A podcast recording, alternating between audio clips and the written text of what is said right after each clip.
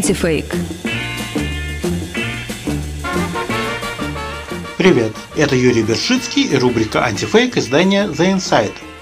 Дмитрий Киселев в «Вестях недели» рассказал о необычайно окрепшей российско-китайской дружбе и о статье, написанной совместно российским и китайским послами в США для прокремлевского журнала «The National Interest». Анатолий Антонов и Цинь Ган категорически отвергли затею президента Байдена созвать некий всемирный форум за демократию без России и Китая. Ни у кого нет монополии на демократию. О демократии в России и Китае послы попросили не волноваться и добавили. Некоторым иностранным правительствам лучше подумать о себе и о том, что происходит у них дома. Так вот о том, что дома у США наш САПКОР в Вашингтоне. На вопрос о том, что же у США дома, отвечать пришлось корреспонденту Денису Давыдову. Тот написал печальную картину в духе старой советской прессы. Помните, как когда-то писали? В ярких праздничных огнях центральные улицы Вашингтона, но не весело лица простых американцев. У Давыдова это звучит так. Первый день благодарения на посту президента Байден отмечает там, где привык. Длинные выходные по случаю праздника он, как всегда, проводит в штате Массачусетс, на острове Нантакет, острове миллиардеров, где большинству американцев не по карману даже просто переночевать. Благодарных соотечественников у действующей администрации немного. Из-за инфляции, которой штаты не видели 30 лет, цены растут, рейтинг падает. У Байдена худшие цифры среди всех предшественников со времен Второй мировой. Самый непопулярный президент, он же самый пожилой. Недавно отметил 79 и, судя по сообщениям Белого дома, на покой не собирается. Идет на второй срок. Какие там худшие цифры, Давыдов не объяснил. Рейтинг одобрения президента этой осенью действительно сильно упал. Тут причина и в росте инфляции, связанной с пандемией, и в вывернувшемся провалом в выводе войск из Афганистана. Известный американский агрегатор опросов общественного мнения 538.com показал, что 24 ноября работу Байдена на посту президента одобряли 42,9% американцев, а не одобряли 51,8%.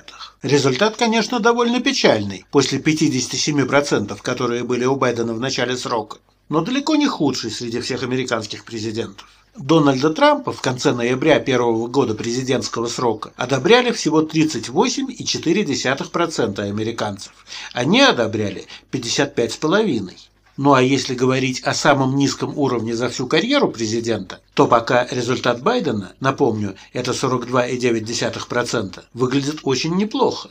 У Гарри Трумана в 51 и 52 годах рейтинг одобрения опускался до 22%. У Ричарда Никсона в 74 году до 24%, у Джорджа Буша-младшего в 2008 до 25%. Но, правда, у Никсона это было непосредственно перед позорной отставкой, под угрозой неминуемого импичмента. Но вообще, из всех президентов после Второй мировой войны, только у Джона Кеннеди рейтинг одобрения никогда не был ниже того, который сейчас у Байдена. Впрочем, Давыдов считает, что это еще не самая большая проблема сегодняшней Америки. Страна переживает настоящий разгул преступности. Волна налетов накрыла Калифорнию. Днем, ни от кого не прячась, грабители толпами врываются в магазины. Вот вокруг универмага стоят десятки машин, куда быстро скидывают награбленное и уезжают.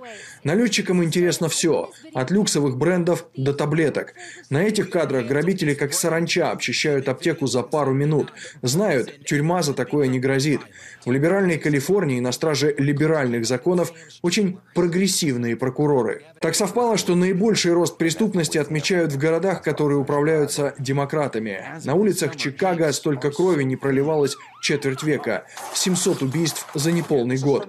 Не лучшая ситуация в Лос-Анджелесе, Нью-Йорке, Филадельфии. О фейке про необычайный рост магазинных краж в Калифорнии из-за того, что мелкие кражи на сумму до 950 долларов якобы декриминализовали, The Insider как-то уже писал. Тогда похожий сюжет сделали конкуренты вестей из программы «Время» Первого канала. На самом деле никакой декриминализации не было, и за мелкую магазинную кражу в Калифорнии можно попасть в тюрьму на полгода, а в случае рецидива и на значительно более долгий срок. Давыдов удивляется вот таким словам окружного прокурора Сан-Франциско. Есть люди, которые готовы на мелкие кражи, и это произойдет. И это, конечно, преступление. Но если мы посадим такого человека в тюрьму, это будет стоить государству немалых денег. А еще кто-то может быть подвержен насилию в тюрьме.